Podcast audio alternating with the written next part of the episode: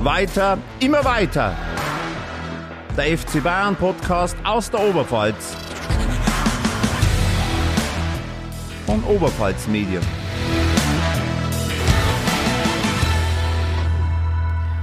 Servus, Gott Gott und habe die Ehre. Herzlich willkommen bei Weiter mal weiter, dem FC Bayern Podcast aus der Oberpfalz. Mein Name ist Thomas Wiebel und bei mir ist wie immer Fabian Lieb aus der Sportredaktion. Und ja, Tom, zwischen den Jahren und rund um den Jahreswechsel ist es ja Tradition, dass man Bilanz zieht, dass man neue Vorsätze fasst, die man dann eh nicht einhält. Und da dürfen wir natürlich nicht fehlen. Und als gute Vorsätze, glaube ich, haben wir uns vorgenommen, dass wir auch in diesem Jahr wieder mit mindestens zwölf neuen Podcast-Folgen rund um den FC Bayern unsere Hörer versorgen werden. Die eine oder andere Sonderfolge ist jetzt dann noch gar nicht mit eingerechnet, ähm, bei herausragenden Ereignissen, bei ja, die, die sich dann doch aufs tagesaktuelle Geschehen beziehen. Es ist ja auch wieder eine Jahreshauptversammlung heuer. Die steht wieder an und die ist immer, immer gut für eine Sonderfolge. Und vielleicht äh, gibt es ja auch wieder so eine Super League, ähm, wo sich der FC Bayern wieder dazu vielleicht mal äußern wird. Aber wir wollen unserer Linie hier treu bleiben, natürlich, dass wir uns vorrangig um die Historie des FC Bayern kümmern wollen, um Hintergründe, warum dieser Verein zu dem geworden ist, was er heute darstellt. Und ich glaube, wenn man auf unsere bisherigen Themen im zurückliegenden Jahr blickt, ähm, da, da stecken wir das Spektrum schon ganz gut ab, ähm, wo wir uns bewegen wollen. Also kurzer Rückblick, die jüdische Geschichte des FC Bayern, wer war eigentlich Kurt Landauer? Die Rolle des FC Bayern bei der Gründung einer Super League, der Nachruf auf Gerd Müller war so eine Sonderfolge und dann natürlich die Jahreshauptversammlung im November 21 hat uns auch eine wunderbare Folge beschert und darüber hinaus haben wir auch auf prägende Endspiele in der internationalen Historie des FC Bayerns zurückgeblickt. Und diese ganzen Folgen, wer die nachhören will, die gibt's wie alle unsere Podcast Episoden auf www.onetz.de slash podcast. Ja, Tom, aber wie zieht so ein Podcast denn eigentlich Bilanz? Wie wollen wir denn heute Bilanz ziehen im ähm, Blick auf das Jahr, auf das sportliche Jahr 2021 des FC Bayern? Ja gut, wir sind ja in der Pause, gerade noch in der, in der Winterpause der Fußball-Bundesliga. Und da haben wir uns überlegt, wir könnten mal schauen, der FC Bayern hat ja einen neuen Trainer bekommen im Jahr 2021 und zwar einen sehr jungen Trainer, einen gebürtigen Bayern noch dazu, bei ihm wie auch bei anderen kursierte dieses Gerücht, er sei schon als Kind ein Bayern-Fan gewesen. Die Rede ist natürlich von Julian Nagelsmann. Und für heute haben wir uns vorgenommen, mal zu schauen, wie schneidet Julian Nagelsmann eigentlich ab im Vergleich zu seinen Vorgängern, gerade so der Vorgänger der letzten 20 Jahre. Da waren ja einige sehr illustre Namen dabei, illustre Namen des europäischen Spitzenfußballs und auch des deutschen Fußballs. Ja, und das wollten wir uns jetzt mal anschauen und vielleicht auch ein bisschen in die Analyse einsteigen, warum er denn so oder so abgeschnitten hat. Genau, und wir, da merkt man schon, wir setzen den, den Fokus ein bisschen anders, als das so ein, ja, ein Standard-Jahresrückblick aller Menschen, Bilder, Emotionen mit Günther ja auch ähm, im Fernsehen für gewöhnlich tut. Kleiner Einschub, ich werde nie verstehen, warum man in diesem Wettrennen um den ersten Jahresrückblick schon teilweise Ende November, Anfang Dezember beginnt. Also sowas wird mir nie ja gut, die Meisterschaft ist ja im Regelfall auch ein bisschen früher entschieden. Richtig, aber ich glaube, der FC Bayern dient hier nicht als Maßstab. Gut, und jetzt wollen wir auf Julian Nagelsmann blicken. Kannst du nochmal noch mal, noch mal sagen, wie alt ist bitte Julian Nagelsmann? Der ist jetzt 34 Jahre alt. 34. 34, damit ist er nur ein Jahr älter als Robert Lewandowski und ein Jahr jünger als sein Torhüter, als Manuel Neuer. Ein Jahr jünger als sein eigener Stammtorhüter. Ein Traum.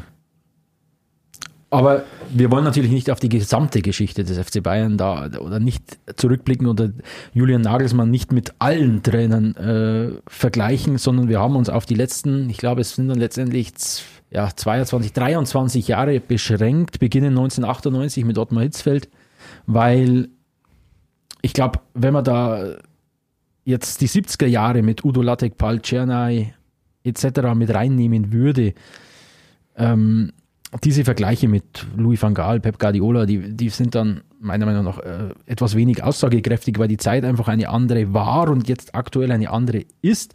Die Spieler haben sich geändert von, von der Statur her, von der, von der, von der Athletik her. Von der Athletik her, von der Professionalität, von, von der Leistungsfähigkeit, vom Leistungsvermögen her.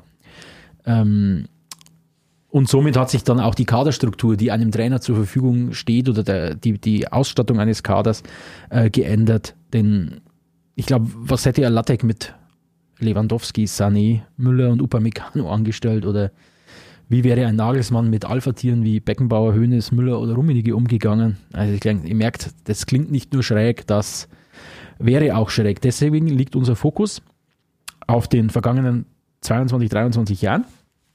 Und von daher jetzt Essen aus dem Mund, bereit machen zum Zungeschnalzen.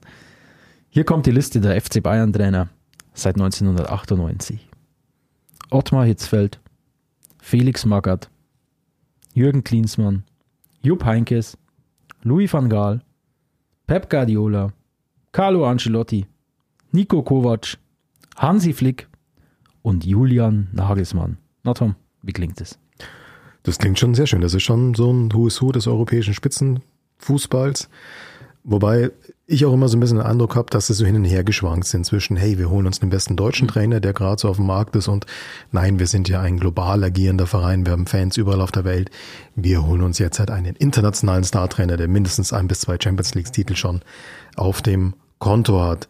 So liest sich das zumindest für mich. Und wenn man sagt, das war so ein bisschen der Kurs der letzten 20 Jahre, dann ist es vielleicht ja ein gewisses Risiko gewesen, einen zum damaligen äh, Zeitpunkt äh, immer noch sehr jungen Julian Nagelsmann von Leipzig zu holen, Verbundenheit mit Bayern hin oder her. Aber ich meine, die, die Fußstapfen, in die der zu treten hat, die sind, die sind groß. Die sind groß und, und nur der Vollständigkeit halber, ähm, Interimstrainer wie Andris Jonker oder äh, Willi Sagnol, ähm, die sind ja ausgeklammert in dieser Statistik und natürlich waren, waren Trainer wie jetzt Jupp Heynckes oder Ottmar Hitzfeld äh, mehrfach für den FC Bayern tätig. Und, aber trotz dieser großen Fußstapfen und groß diese, äh, trotz dieser, dieser klangvollen Namen werden wir gleich sehen, ähm, dass nicht alle Bayern-Trainer gleich viel Erfolg hatten und wir werden das da etwas ins Detail gehen. Wir werden da die, die Punkte pro Spiel äh, vergleichen, die erzielten Tore, die Gegentore. Und dann schauen wir das mal an, wie da ein Julian Nagelsmann abschneidet, ähm, der vielleicht in gewisser Weise jetzt, äh, ich will nicht sagen außer Konkurrenz, aber noch ein wenig mit Vorsicht zu genießen ähm, ist, weil er natürlich im Vergleich zu seinen Vorgängern erst ähm, viel weniger Spiele vorweisen kann. Und die Werte daher sie noch nicht ganz so aussagekräftig sind wie jetzt bei einem Ottmar Hitzfeld, der, der äh, schlag mich tot, sechs Jahre, glaube ich, sechs Jahre in seiner ersten Amtszeit hier äh, tätig war. Und ja, bisweilen dachte ich eigentlich, ich sei hier in diesem kleinen, aber feinen Podcast der, Stat der, der Statistik- und Taktik-Nerd. Doch Kollege Webel hat mich überrascht, indem er die Weihnachtsfeiertage sinnvoll genutzt hat und hier mal die sämtlichen Statistiken der Bayern-Trainer in den letzten 20 Jahren in eine Excel-Tabelle gegossen hat. Und ich muss sagen, da geht mir fast ein bisschen das Herz auf, wenn ich so eine Tabelle vor mir sehe. ähm, ja, hast du denn die Zahlen von Julian Nagelsmann? Hast du die parat? Die hast bestimmt im Kopf, wenn man sich da so intensiv damit äh, beschäftigt. Wie ist denn seine Bilanz jetzt nach einem halben Jahr beim ja. FC Bayern? Ja, die Bilanz nach einem halben Jahr ist natürlich sehr, sehr gut, herausragend, kann man auch sagen. Äh, du hast es gerade angesprochen. Es ist natürlich ein bisschen schwierig. Er ist erst ein halbes Jahr dabei. Alle anderen Trainer, über die wir hier sprechen, da sind es dann immer die Statistiken auf die komplette Saison gerechnet. Ich habe deswegen mal was gemacht, was ja so semi-legal wahrscheinlich ist. Ich bin einfach mal davon ausgegangen, die Rückrunde wird so laufen wie die Hinrunde und habe das einfach mal zwei genommen, damit man einen vergleichbaren Wert hat. Und es wird sicher nicht hundertprozentig so kommen. Da sind viele Unwägbarkeiten dabei, immer im Corona. Fußball. Corona oder mein Gott, lass einen Standard-Torjäger wie äh, Lewandowski sich mal verletzen. Ich meine, was wir ihm nicht wünschen. Was wir ihm natürlich nicht wünschen, aber hundertprozentig sicher ist man da nie äh, vor Verletzungen im Fußball gefeit, auch bei solchen Ausnahmeathleten, wie es Robert Lewandowski einer ist. Aber gut, wenn wir mal aber davon ausgehen, die Rückrunde läuft genauso wie die Hinrunde, dann hätten die Bayern am Ende der Saison, das muss man sich auf der Zunge zergehen lassen, 112 geschossene Tore auf der Habenseite. 112. Wenn man die, die Zahlen von diesem ersten Halbjahr hochrechnet, dann kämen die Bayern am Ende der Saison auf 3,29 Tore pro Spiel. 3,29 Tore pro Spiel. Das ist schon der Wahnsinn. Äh, auf 2,5 Punkte pro Spiel und auf nicht einmal ein Gegentor pro Spiel. Also statistisch gesehen haben sie dann jedes Spiel mit ungefähr 3 zu 1 gewonnen. Und gut, da ein 1 zu 0 dabei, aber das sind halt auch so ein paar 5 zu 0, 6 zu 0, 6 zu 1 und so weiter dabei. Also das sind schon ganz herausragende Zahlen, die da bisher, ja, die Julian Nagelsmann da bisher geschafft hat zu erreichen, zumindest in dieser, in dieser Halbserie. Bevor wir ihn vergleichen, wo er mit diesen Werten steht, bevor wir das en Detail beleuchten, hätte ich noch eine Frage. An dich, Tom, und an all unsere Hörer. Wer waren denn eurer Meinung nach die drei Trainer, die in den vergangenen 20 Jahren am längsten für den FC Bayern tätig waren? Also jeweils mit einer Amtszeit. Wer, wer hatte da die längsten Amtszeiten? Die Auflösung und dann weitere statistische Details zu den Bayern-Trainern, die gibt es nach der Werbung. Ihr interessiert euch nicht nur für den FC Bayern, sondern auch für andere Vereine oder Sportarten? Dann haben wir einen Tipp für euch den Sportnewsletter von onetz.de. Der kommt jeden Montag und Freitag per E-Mail in euer Postfach, natürlich kostenlos und unverbindlich. Der Newsletter informiert euch zuverlässig über alle Ereignisse aus der Welt des Sports. Besonderen Stellenwert genießt dabei natürlich der Lokalsport, also der Sport aus der Oberpfalz. Schaut einfach mal vorbei auf onetz.de slash newsletter.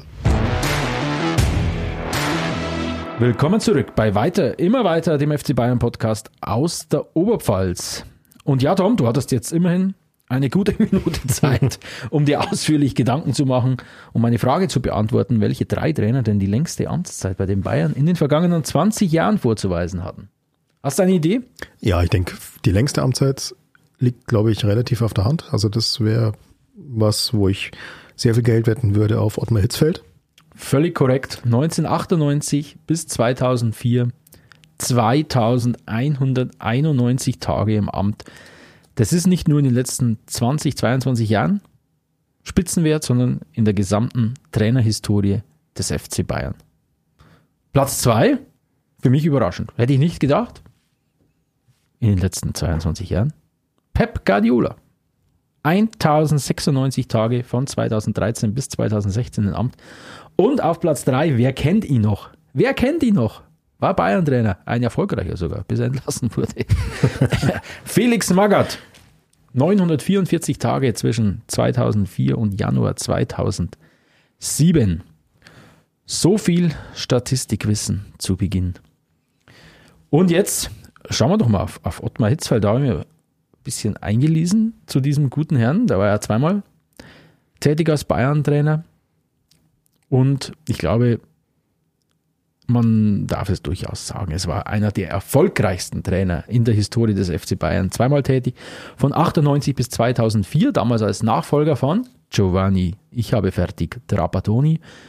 Und dann von Januar 2007 eben als Nachfolger von Felix Magath bis Saisonende 2008.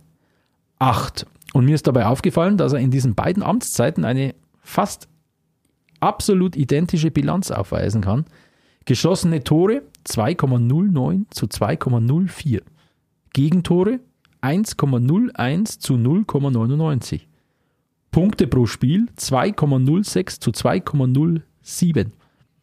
Und die erfolgreichste Hitzfeld-Spielzeit, die war gleich die allererste, die 98-99 mit 2,29 Punkten pro Spiel. Und damit liegt er in der Gesamtstatistik nach dem Punkteschnitt. Allerdings nur im Mittelfeld. Tom, wer war da der Beste? Lass mich mal schauen, wer war da der Beste? Punkte pro Spiel. Die meisten Punkte pro Spiel in den letzten 22 Jahren der FC Bayern-Historie hat Jupp Heynckes geholt und zwar 2012, 2013, das heißt in der Saison, in der er mit den Bayern die Champions League geholt hat und zwar 2,68 Punkte pro Spiel. Das ist schon ein das sensationeller nicht Wert. Nur, nicht nur Champions League-Sieg, sondern das war die Trippelsaison und es war die Krönung für Jupp Heynckes er ist, diese Geschichte, wenn man sich die nochmal vor Augen führt, der war ja, er bekam mitgeteilt, pass auf, Junge, das wird deine letzte Saison, danach übernimmt Pep Guardiola Und was der nochmal aus dieser Mannschaft rausgekitzelt hat, also das war schon ein Traum, eine Traumtruppe, die Heinkes damals da zur Verfügung hatte. Wenn man sich das nochmal vor Augen führt, der Schweinsteiger vermutlich ja, in der Form seines Lebens Auf absolut Höhepunkt, auf dem Zenit. Vorne ein Mario Mandzukic und Mario Gomez haben sich abgewechselt. Thomas Müller, David Alaba, Robben Ribery, dann diese Doppelsechs eben mit Schweinsteiger, Javi Martinez.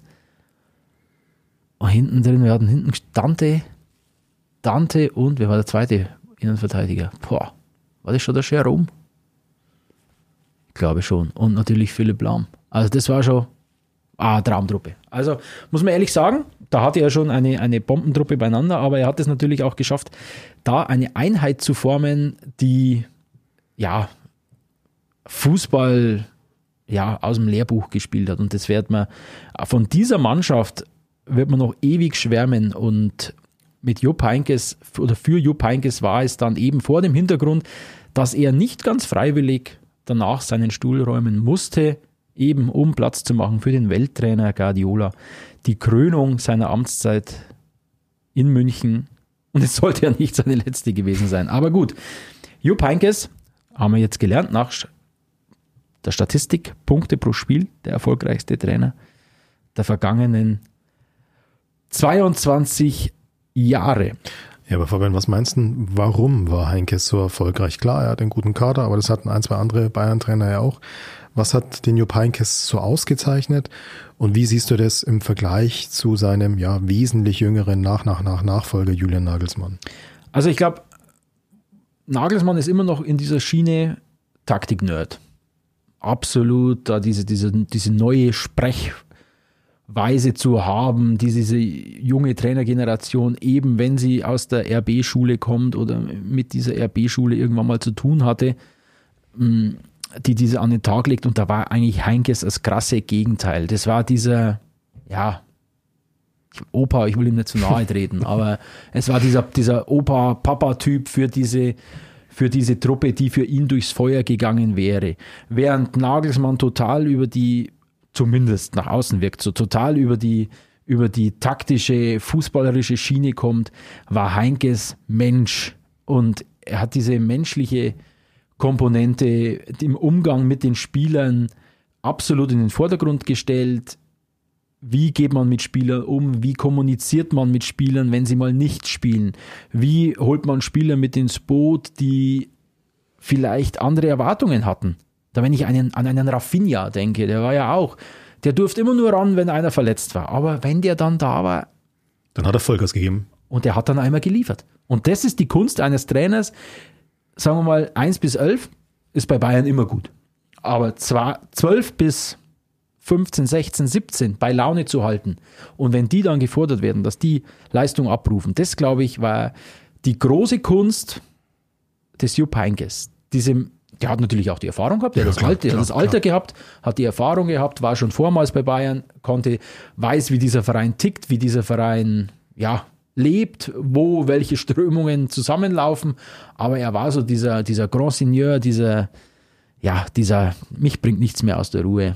Ich mache das hier. Und er hat natürlich einen super Kader, Kader beieinander gehabt. Und dies, diese menschliche Größe war, war die große Stärke des FC Bayern ähm, zu dieser Zeit. Ich denke aber auch, ähm, du hast gesagt 12 bis 15, 16, klar, die muss man bei Laune halten. Aber ich glaube, man darf nicht vergessen, auch bei 1 bis 11 waren nicht nur die leichtesten Charaktere dabei. Da waren schon so ein paar dabei, wo immer so ein bisschen Dramapotenzial war, egal aus welchem Grund, ähm, weil sie sich nicht genügend wertgeschätzt gefühlt haben, weil sie vielleicht abseits des Platzes die ein oder anderen Flausen im Kopf hatten, weil sie verletzungsanfällig waren. Aber das ist dann dieser Punkt Glück, der da mit reinspielt. Ja, Glück. Schweinsteiger, Ribery, Robben, Martinez. Wann waren die jemals wieder so gut? Lahm. Ja, die waren auf dem Höhepunkt. Ja, das ist Glück. Und dann hast du Glück, dass er Robben mal dass er so durchspielen kann, Ja. dass er Ribery mal, sag ich jetzt nicht, mal nicht in den Knast wandert oder, oder äh, mal irgendwelche Flausen im Den Kopf meinte hat. ich mit abseits des Platzes. Ja, zum Beispiel. Ah, Das ist auch Faktor Glück, darf man sicherlich bei Jupp Heynckes auch nicht, ist jetzt nicht ausschlaggebend, aber man darf ihn nicht äh, völlig außen vor lassen. Ich denke aber auch, was bei Heinkes noch mit reinkommt und das bestätigt aber eigentlich eher den Punkt, den du gerade genannt hast. Es gab ja 2012 ein Champions League Finale. Ein Champions League Finale in München. Ein Champions League Finale der Horm. Danke. Mit bekanntem Ende. Bohr in der Wunde. Ich weiß, es schmerzt. Ich bin aber echt der Überzeugung, dass gerade diese Niederlage in der Vorsaison dann einer der Hauptgründe war für diese ja, für diese sensationelle Saison 2012, 2013. Das ist aber nicht automatisch so. Also nicht jede Mannschaft, die eine, eine drastische Niederlage erleidet, äh, wächst danach über sich heraus. Frag mal in Leverkusen nach, was sie so von der Saison 2001, 2002 halten mit äh, zweiter Platz in der Bundesliga, zweiter Platz in der Champions League, zweiter Platz im DFB-Pokal. Die haben deswegen 2003 auch nicht alles in Grund und Boden gespielt. Also nach so einer Niederlage die Mannschaft so einzuschwören, natürlich gehört die Truppe dazu, die sagt, sowas passiert uns nicht mehr. Aber das Ganze zu orchestrieren, genau. zu kommunizieren, da große Leistung. Da braucht es einen Trainer wie Pankes, der hat das geschafft. Aus diesen niedergeschlagenen Spielern, ich meine, dieses Bild von, von, von, äh, vom, vom Schweinsteiger, wie er da nach dem verlorenen, nach seinem Fehlschuss im Elferschießen im Finale der Horm, wie er da ja, eigentlich wie er da drauf ist, wie er da am Boden liegt. Das Bild habe ich immer noch im Hinterkopf. Und wie es dann Heinkes aber geschafft hat, da das eben umzuwandeln, Energie, einfach in positive Energie, dass die dann 2012, 2013 alles im Grund und Boden spielen, das ist schon bemerkenswert. Ich glaube auch, das zeichnet einen Jupp Heinkes aus. Und da stelle ich mir aber die Frage, und das ist momentan weniger eine These als eine Frage tatsächlich, Julian Nagelsmann ist ein sehr junger Trainer, ist natürlich jetzt trotz seines jungen Alters schon ein bisschen erfahren, aber natürlich nicht vergleichbar mit einem Jupp Heynckes oder irgendwas in der Art. Er ist eben, wie vorhin schon gesagt, teilweise sogar jünger als seine eigenen Spieler, jünger zum Beispiel als Manuel Neuer. Jetzt mal angenommen, die Bayern erleiden unter ihm eine dramatische Finalniederlage. Kann der mit dem Alter, mit dem jugendlichen Alter, kann der mit der im Vergleich zu Heinkes wesentlich geringeren Erfahrung das auch schaffen, dass er, ja, dass er dieses negative Erlebnis so nutzt, so umnutzt in was Positives, dass er aus diesem Schmerz die Energie generiert, um quasi in der Saison drauf zu neuen Höhen zu kommen. Schwierig. Ich glaube aber, ja, er kann das. Wobei man unterscheiden muss, also ich glaube, ein Nagelsmann, der kommt im Umgang mit den Spielern total über über diese Forderung, über die ständige sportliche Forderung, taktische Neuerungen äh, und die, die, die heutige Spielergeneration, ein Gnabry, ein Kimmich, ein Goretzka, ein Sané, die sind so, die wollen diese ständige Forderung, die wollen immer zu Höchstleistung getrimmt werden, die wollen immer Anschlag. Das ist was anderes als jetzt diese familiäre Atmosphäre, die so rund um 12, 13 zumindest nach außen hin äh, geherrscht hat. Aber ich glaube schon, dass Julian Nagelsmann über, über diese über dieses Maß an Autorität verfügt, dass er auch mit älteren Spielern, wenn es denn mal sein muss, Tacheles reden kann, dass er intern klar kommuniziert, dass intern klar ist, ich bin hier der Chef. Also das glaube ich schon, dass er ist ja ein durchaus, wie man ihn in Pressekonferenzen kennenlernt, ein sehr kommunikativer Mensch, der auch ähm, immer mal wieder Anekdoten zum Besten gibt und immer mal einen Karlauer äh, reist. Aber ich glaube, dass der intern mit der Mannschaft schon klar kommuniziert und das kriegt man ja jetzt nach außen auch, äh, sagen wir mal, so, so ein bisschen wirkt, wirkt es so, als wenn da schon eine, eine Gemeinschaft in der Kabine herrschen würde und dass Nagelsmann die Kabine im Griff hat. Natürlich die, die Probe aufs Exempel, die, die fehlt noch. Und Bisher läuft sehr gut. Ich kann mir aber auch nicht vorstellen, dass wir das zumindest in dieser Saison erleben werden. Zumindest national sehe ich jetzt nicht, äh, dass die Bayern hier straucheln sollten. Champions League. Nein, also Salzburg im Achtelfinale, bei aller Liebe für den österreichischen Nachbarn, aber da kann der FC Bayern fürs Viertelfinale planen. Und dann, ja, im internationalen Vergleich sehe ich jetzt niemanden, ganz ehrlich, der da, der da wirklich vorne wegmarschiert. Da kann es Bayern mit jedem aufnehmen. Wobei, wenn man es genau nimmt, so den ersten Einschlag hatten sie ja schon. Ne? Wo ist der FC Bayern denn nicht im DFB-Pokal? Raus. Im Jahr 2022 erst raus. Also, Da merkt man aber, glaube ich, dass der DFB-Pokal beim FC Bayern jetzt nicht diesen herausragenden Stellenwert hat. Wenn, die FC, wenn der FC Bayern im, in, in der Vorrunde der Champions League ausgeschieden wäre, dann hätten wir das erste Mal gehabt, uiuiui, wie, wie reagiert er jetzt? Gab es aber nicht. Wenn es ein überraschendes ausgibt, nehmen wir mal an, sie kommen ins Viertelfinale der Champions League, scheitern dann dort an Schachtjör Donetsk, die nicht mehr dabei sind oder irgend sowas, äh, dann wird spannend zu sehen, aber, aber aktuell wirkt es so, als hat als hätte, so muss man sagen, ich weiß es nicht, als hätte Julian Nagelsmann die Kabine im Griff und hätte diese Truppe auch komplett hinter sich, trotz dieses Alters. Was Unterschieds, den es nicht gibt. Was natürlich den, den Punkt durchaus unterstützt, ist ja, du hast es gerade angesprochen, diese DFB-Pokal-Niederlage gegen Gladbach, zweite DFB-Pokalrunde. Und zwar was für eine Niederlage. Gladbach. 0 zu 5. Gladbach, die ja die haben danach kein Spiel mehr gewonnen. Die, genau. die eben äh, zurzeit nicht so wahnsinnig gut eigentlich drauf sind, aber ausgerechnet Bayern putzen sie 0 zum 5.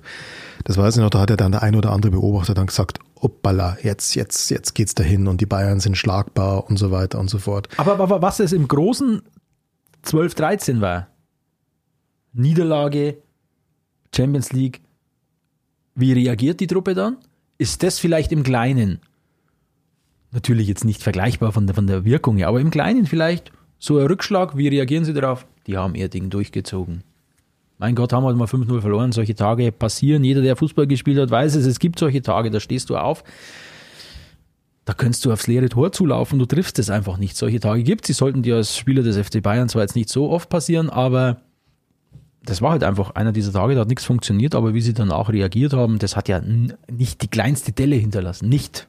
Wenn ich es richtig im Kopf habe, hatten die damals, glaube ich, zu dem Zeitpunkt einen Punkt Vorsprung in der Liga. Jetzt sind es neun Punkte Vorsprung in der Liga. Eben. Also im, Gegen, also im Gegenteil, die sind überhaupt nicht eingebrochen, sondern genau wie du sagst, eigentlich haben sie, sind sie da gestärkt aus dieser Situation hervorgegangen. Und ich glaube, was aber auch klar ist, wenn ich jetzt, gut, wenn ich jetzt in der Champions League in Salzburg scheitere, dann ist, glaube ich, nochmal Feuer in der Hütte. Das ist, glaube ich, klar. Und dann hole ich gleich mal Adiimi mit aus, aus Salzburg, um das wieder zu besänftigen. Aber ich glaube, alles andere, was danach kommt, also wenn ich dann natürlich auf Man City treffen sollte, wenn ich auf PSG treffen sollte. Aber das sind doch, das ist doch, da bin ich schon wieder heiß drauf. Ja, wenn ich auf Liverpool unter Klopp ja, treffen sollte. Highland. Also sowas. Um, ähm, aber ich denke, Klar, da haben sie eine Chance. Ich, ich sehe es genau wie du. Da können sie mit allen mithalten, da können sie mit allen mitspielen. Aber wenn es nicht klappt, dann sind es Gegner, wo das, glaube ich, jetzt auch an Julian Nagelsmann keine Delle in die Krone verpassen würde, wenn man gegen PSG rausfliegt. Also da werden andere noch federn lassen die nächsten Jahre, wenn es so weitergeht. Ich lege mich fest, der Name taucht nie auf, aber hab mir den FC Chelsea, hab mir den auf der Liste. Dieser Tommy Tuchel, du, der macht da der, der macht da mal ganz Stars, Starstunden auf die Tribüne, weil der ein Interview gibt. Der ne? macht da mal einen ganz guten Job und äh, den sehe ich noch so, wenn ich die, wenn ich die Bayern als großen Favoriten jetzt sehe auf den Champions League-Titel, aber ein FC Chelsea sollte man da mal nicht, äh, glaube ich, nicht unterschätzen. Und ähm, Gut, und der nächste Champions League-Spiel ist ja auch wahrscheinlich. ich kann es nicht verstehen, dass wir den nicht in dieser Liste haben hier. Das ist ja, muss man ja Bayern vorwerfen, Mensch, ihr hättet Tommy Tuchel haben können. Aber naja, hat nicht sollen sein. Stattdessen kam Nico Kovac. Was nicht so gut funktioniert hat, Nico Kovac auch wieder aus dieser Reihe ehemalige Bayern-Spieler, Leute, die sich um den Verein verdient gemacht haben, äh, deutsche Trainer.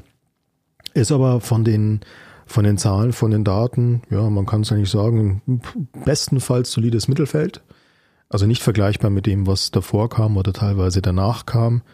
Ähm, wir haben es uns jetzt hier mal angeschaut. Kovac kommt auf 2,29 Tore pro Spiel. Das ist ein gutes Mittelfeld. Bei den Gegentoren mit 0,94 auch so ein bisschen schlechteres Mittelfeld. Und ähm, ja, bei den geschossenen Toren sogar ein bisschen besser dabei mit, mit 88 Saisontoren. Also ganz in Ordnung. Aber wie man gelernt hat, nicht genug für die Ansprüche eines FC Bayern. Ich glaube aber, dass spekulativ jetzt natürlich. Ich glaube aber, dass hier jetzt ähm, das Problem nicht im fußballerischen Bereich lag, sondern bei Nico Kovac gab es scheinbar Probleme im menschlichen Bereich im Umgang eben mit diesen Stars, den wir gerade bei Jupp Heynckes so gerühmt haben. Da ja. hatte Kovac scheinbar, so wirkt es nach außen, größere, größere Schwierigkeiten, gerade mit solchen Alpha-Tieren, wenn du heute halt einen Thomas Müller sagst. darfst schon mal wieder spülen, wenn es um nichts geht. Ähm, ja, das ist halt, das sind halt Eigentore. Also die, die fallen einem auf die Füße und wenn es dann nicht gut läuft, ähm, dann, dann, dann, dann potenziert sich solche, äh, ja, dann potenzieren sich solche Unruhen. Es war ja immerhin die gleiche Mannschaft, mit der Hansi Flick ein paar Monate später dann wieder die Champions League gewinnen sollte. Also am, am, am, an der Kaderstruktur, an der Kaderzusammensetzung, am Potenzial dieser Truppe lag es nicht. Da muss was anderes im Argen gelegen haben und das, deswegen die menschliche Komponente, denke ich, bei Niko Kovac war letztlich der Grund, warum er hier zwar ganz ordentliche Werte aufweist, aber keine, keine Ära beim FC Bayern prägen durfte und äh, relativ schnell äh, wieder gehen musste. Aber ich denke, da kann man jetzt schon sagen, dass der Julian Nagelsmann da deutlich besser dasteht, dass der anscheinend mit der Kabine deutlich besser klarkommt, dass er ein deutlich höheres Standing hat, weil das ist, glaube ich, auch eine für mich persönlich feststehende Erkenntnis aus den letzten 20, 22 Jahren. Du kannst bei FC Bayern letztlich als, als Trainer holen, wen du willst. Das kann der höchst dekorierte internationale Startrainer sein. Wenn der es nicht schafft, die Kabine hinter sich zu bringen, dann hat er keine Chance. Das habe ich in einem das habe ich in einer der, der vorherigen Folgen, in einer unserer ersten Folgen habe ich das bemängelt, dass bei Uli Hoeneß oder Karl-Heinz Rummenigge immer ein offenes Türchen war, wenn denn eine Diva sich nicht genug wertgeschätzt fühlte, dass der sich immer über den Trainer auskotzen konnte. Und äh, das war für mich ein Problem damals zu der Zeit, aber vielleicht muss ich die Meinung irgendwie revidieren, dass das eine Stärke des FC Bayern war. Ich war aber ich weiß es nicht, wenn, wenn, wenn Spieler, die unzufrieden sind, immer wieder, immer wieder wissen, ja, dann gehe ich zum Uli, dann gehe ich zum Kalle, die regeln das dann schon.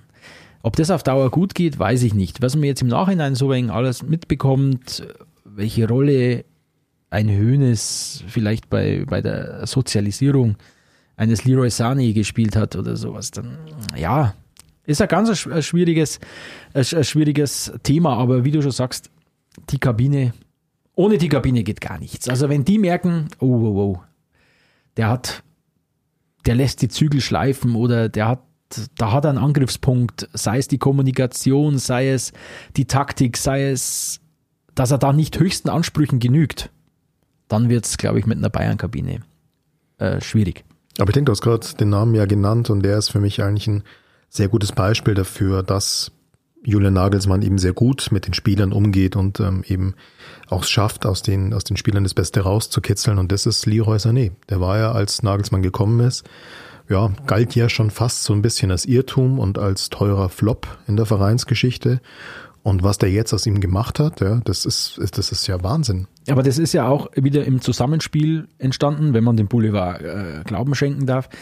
Ähm, Hansi Flick und Julian Nagelsmann. Der eine hat dann in der Nationalmannschaft, der eine hat dann im, im Verein. Und Julian Nagelsmann hat das zum Amtsantritt natürlich sehr, sehr, sehr, sehr clever gemacht. Also der ist nicht hingekommen und hat gesagt, hey, ich bin hier der Trainergott am deutschen Fußballhimmel. Wir machen das jetzt so, wie ich das für richtig halte. Nein, der hat ein absolut funktionierendes Gebilde übernommen und hat da erstmal gar nichts geändert, hat die einfach so weiterspielen lassen hat dann gemerkt, okay, so funktioniert es mit Leroy Sané jetzt nicht so top. Und er hat nach und nach hat er so kleine Änderungen vorgenommen, hat da seine Dreierkette äh, umgesetzt, hat äh, die Position von Leroy Sané komplett individuell auf ihn zugeschnitten mit sämtlichen Freiheiten nach vorne. Komm über den Flügel, komm übers Zentrum und auf einmal rackert ein Sané nach hinten, grätscht plötzlich. Also das muss man sagen, das ist er sehr, sehr intelligent angegangen. Nicht seine Vorstellungen über dieses Gebilde, das funktioniert hat, unter Flick drüber zu stülpen und wir machen das jetzt so, sondern nach und nach hat er dieses so ganz, ganz kleine Änderungen immer wieder vorgenommen, die aber große Wirkung entfalten. Und, und die Dominanz, die die Bayern aktuell ähm, verströmen, die muss für die Konkurrenz schon beängstigend sein. Und das ist, denke ich, eine, eine große Leistung von Julian Nagelsmann in diesem halben Jahr, dass er das, diesen, diesen Übergang von Flick zu ihm da sehr, sehr sachte und sehr, sehr geräuschlos, aber trotzdem wirkungsvoll über die Bühne gebracht hat. Aber jetzt haben wir schon die ganze Zeit über Flick geredet. Können wir uns vielleicht auch mal Flick ein bisschen die Zahlen anschauen im Vergleich? War jetzt nicht so schlecht, könnte ich mir vorstellen. Ja, äh, ja, ja. Ähm, wenn ich mir Flick so anschaue, dann habe ich in der Saison 1920 mit 100 geschossenen Toren pro Saison, also einen Spitzenwert, bisher, also nicht in der Geschichte des FC Bayern, aber zumindest in den letzten 22 Jahren einen Spitzenwert. Auf der anderen Seite, wenn ich mir die Saison 2021, also die Saison drauf anschaue, dann hat Hansi Flick in dieser Saison den schlechtesten Durchschnitt gegen Tore pro Spiel aller Bayern-Trainer der letzten 22 Jahre. In der Saison haben die Bayern in der Liga 1,3 Tore pro Spiel im Schnitt kassiert. Wie gesagt, das ist seit 1998 der schlechteste Wert. Aber es war ja genau das, was man am Flick in dieser Saison vorgeworfen hat, dass es nach vorne natürlich top ist. Halali in der Offensive und hinten wird es der Neuer schon richten.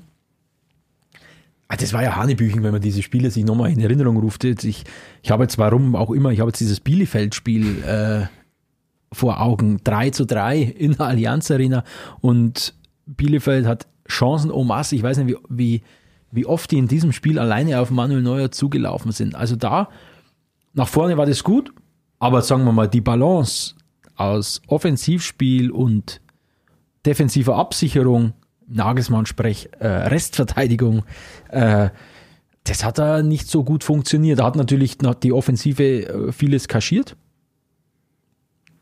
Aber in dieser Saison hat sie dann, ja, das war gut, das war dominant, aber das war jetzt nicht diese, diese, diese Dominanz, die ein FC Bayern zum Beispiel aktuell unter Nagelsmann ausstrahlt und wie sie es aktuell ausstrahlen, die Dominanz erinnert mich wiederum an eine Zeit, als der FC Bayern ja, die Gegner erdrückt hat, wie, wie eine Anaconda ihre Beute erdrückt unter Pep Guardiola. Also das erinnert mich doch stark. Und diese Defensivleistung äh, von Hansi Flick ist, fällt natürlich nicht ins Gewicht, weil es nach vorne alles, die haben alles äh, Grund und Boden geschossen. Deswegen, es ist zwar immer wieder aufgefallen, der Gegner hatte sehr, sehr viele Chancen, hat danach dadurch natürlich auch sehr, sehr viele Tore erzielt. Also im, im, im Verhältnis 1,3 Gegentore. Ich meine, da wären manche froh, wenn sie so wenig hätten. Ähm, aber für einen FC Bayern ist das natürlich ein Wert, der, der eigentlich äh, gar nicht geht. Also da, aber diese defensive Stabilität, die war in der letzten Saison unter Flick nicht mehr gegeben. Sowas ist in meinen Augen relativ ähm, ja, riskant, weil klar, du hast vollkommen recht, solange es offensiv funktioniert, kann das alles kaschieren. Glück. Ähm, ja, Glück, äh, auch äh, Gesundheitsglück oder Verletzungspech können da aber einen Einfluss haben. Wie gesagt, das lasse ich mal in der letzten Saison an Robert Lewandowski am Anfang der Saison schon schwer verletzen und dann, keine Ahnung, ähm, der Müller fällt vom Pferd und was weiß ich was. Ähm, und dann schießt er plötzlich keine 100 Tore mehr pro Saison. Also auch ein FC Bayern schießt dann keine 100 Tore mehr pro Saison. Und wenn du dann aber hinten im, im gleichen Atemzug halt einfach, keine Ahnung, 40 kassierst, das ist halt schon eine Menge das lag einfach daran, der Hansi Flick hat von den Bayern ein, ein, ein brutal offensives oder ein, ein brutal früh ausgelöstes Pressing äh, verlangt. Also die haben ja den, äh, die sind ganz, ganz weit draufgeschoben und wenn du, wenn du da nicht oder sie mussten dann auch nachschieben, der komplette, das komplette Gebilde. Wenn vorne der Lewandowski oder der, der Müller als Anläufer, dann die, die Flügelspieler mit Gnabry, Sané, Coman, die sind ganz, ganz weit vorne draufgegangen und so musste dieses ganze Gebilde eben auch sehr, sehr hoch stehen. Und das war von den, Gegen, von den Gegnern nicht immer feine Klinge rausgespielt. Manchmal hat es ja gereicht, wenn der Befreiungsschlag über die Mittellinie kam und die Bayern standen sehr hoch. Stichwort Restverteidigung hat dann nicht, nicht gestimmt. Ähm, dann ist halt der Gegenspieler ab der Mittellinie mal gerne alleine auf Manuel Neuer zugelaufen. Und diese Situationen gab es in der Saison ähm, 2021 äh, zuhauf und ist dann sicherlich der Grund, ähm, warum da diese Zahl von 1,3 Gegentoren pro Spiel bei Hansi Flick steht. Gut, jetzt hat äh, der Julian Nagelsmann ja, da hast du natürlich völlig recht, das hast du vorhin gesagt, ein funktionierendes Gebilde, eine funktionierende Mannschaft übernommen. Also ich glaube, da hätte sich jeder Trainer Deutschlands die Finger geschleckt, so eine Mannschaft, so ein Team zu übernehmen.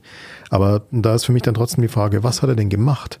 um diese, ja, gerade, das ist gerade genannt, gerade diese Konteranfälligkeit zu minimieren, diese, diese wackelnde Defensive zu minimieren, weil das Personal ist ja bis auf jetzt wenige Ausnahmen, Upamecano zum Beispiel, in großen Teilen sind das Gleiche. Naja, also so, so ganz gleich, also das, das sind ganz, ganz kleine, ganz, ganz kleine Änderungen eben, dass der FC Bayern jetzt mit, mit drei Innenverteidigern spielt. Da spielt meistens Upamecano, äh, Hernandez, Süle oder Pavard auch mal ja. innen. Also äh, aus diesem Quartett spielen eigentlich immer drei. Nian Su spielt jetzt, jetzt, kaum eine Rolle. Aber diese, diese drei hinten, die stehen schon mal immer. Und auch, aber wie ich gerade schon erwähnt habe, ein Leroy Sané entdeckt auf einmal die Defensivarbeit. Und das muss man einem Julian Nagelsmann hoch anrechnen. Auch ein Kingsley Coman, der war vorher nicht bekannt als jetzt dieser, dieser Arbeiter. Die, eben diese Restverteidigung. Was passiert, wenn ich in der Offensivbewegung den Ball verliere? Was passiert dann? Dann löst man das Gegenpressing aus, dann versucht man den Ball möglichst schnell wieder zu erobern. Und da gilt es eben so, die, die Reihen dicht zu halten, dass das, das Pressing so komplett ist, dass es nicht einfach mit einem langen Ball überspielt werden kann. Oder wenn der lange Ball kommt, dass dann eben hinten kein Alaba oder Boateng, die auch mal gern äh, Bruder Leichtfuß waren, ähm, mehr stehen, sondern dass dann mit, mit Upamecano ähm, pfeilschnell Hernandez ein ja, man kann von ihm halten, was man will, aber er ist halt einfach ein, ein, ein, ein wie sagt man in der Oberpfalz, ein Rackerer, äh, der da keinem Zweikampf aus dem Weg geht und, und, und Süle hat auch wieder, ich meine, das, der Süle, der wirkt zwar wie so ein Schrank. Ja, er ist ein Schrank, aber ich glaube, ähm, ich weiß jetzt die Statistik nicht, aber ich glaube, der ist auf, auf Strecke einer der schnellsten Ja, Spieler ja, im Kader. Und, und wenn du solche Leute hast, natürlich ist so ein Sprintduell gegen einen, einen Angreifer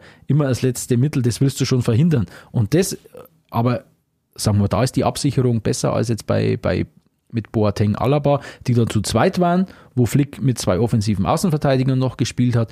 Und da hat der Nagelsmann einfach den dritten Innenverteidiger dazu genommen. Und so ist es. Es ist noch nicht optimal. Auch die Bayern sind nach wie vor äh, unter Nagelsmann schon noch konteranfällig. Da gibt es ab und zu mal einen, der alleine auf Neuer zurennt. Aber es ist insgesamt schon, schon äh, stabiler geworden. Die Offensivleute verhindern diese Konter schon in der Entstehung. Und wenn es zum Konter kommt, sind sie hinten einfach, äh, ja, ich finde, besser aufgestellt als in der Vorsaison. Ich denke, was da auch noch mit reinspielt in dieses Thema, ähm, das ist natürlich auch die Geschwindigkeit der einzelnen Spieler. Wenn es dann schaust, äh, in dieser, er hat ja teilweise auch gespielt in der Aufstellung, wo, da, wo sie dann defensiv standardmäßig eine Viererkette gespielt haben. Offensiv ist es dann eine Dreierkette geworden, weil Alfonso Davis links sich nach vorne gezogen hat. Da gibt's ja mittlerweile auf YouTube oder auf Instagram immer wieder kursierende Aufnahmen von, von Alfonso Davis, wie der quasi aus der gegnerischen Hälfte, tief aus der gegnerischen Hälfte, zurücksprintet, um den gegnerischen äh, Stürmer noch den Ball abzunehmen. Das ist natürlich eine Wahnsinnsgeschwindigkeit. Und wenn natürlich jetzt auch noch ein Leroy Sané mit der Geschwindigkeit, die der hat, plötzlich defensiv rackert, dann wird's natürlich für, für den Gegner echt schwer, wenn er sich nicht mehr nur auf die etwas statischeren Verteidiger anstellen muss, sondern wenn da plötzlich noch so pfeilschnelle Verteidiger sind oder auch Mittelfeldspieler sind, äh, mit denen er sich dann auch äh, rumschlagen muss. Aber Fonzie Davis war ja, war ja bekannt, also das hat ja auch der, der letzte Gegner irgendwann in der, in der letzten Saison kapiert, dass der nach vorne hin eine Waffe ist, aber dass in der Rückwärtsbewegung noch die eine oder andere Schwäche hat. Und deswegen über diese Seite, wenn dann auch noch, äh, ja meistens hat der Alaba dann einen linken Innenverteidiger gespielt, oder wenn da die Flanke offen war, da bist du natürlich dann schon konteranfällig. Und das mit dem dritten Innenverteidiger zu schließen und wie gesagt schon die Konter schon im Ansatz vorne durch, durch das Gegenpressing, durch die Zweikämpfe der Offensivleute zu unterbinden. Das hat er schon, hat er schon ganz gut. Oder sagen wir, er ist auf einem guten Weg. Also da ist schon noch Luft nach oben, aber Nagelsmann hat das Ganze auf jeden Fall stabilisiert im Gegensatz zum, zum Flick der Vorsaison. Ja, und ich denke, woran es mich auch erinnert, ehrlich gesagt, das ist äh, Personalie Sané. Es erinnert mich so ein bisschen an, ja, ein paar Jährchen früher an einen gewissen äh, Herrn Robben, der ja auch äh, ursprünglich mal als, ja, bekannt war, nicht unbedingt sehr viel defensiv zu arbeiten, der auch gerne mal vorne seine, seine, seine Highland-Offensive gesucht hat und wenn es nicht geklappt hat, wenn der Schuss drüber ging oder der Ball weg war, dann ist er halt stehen geblieben.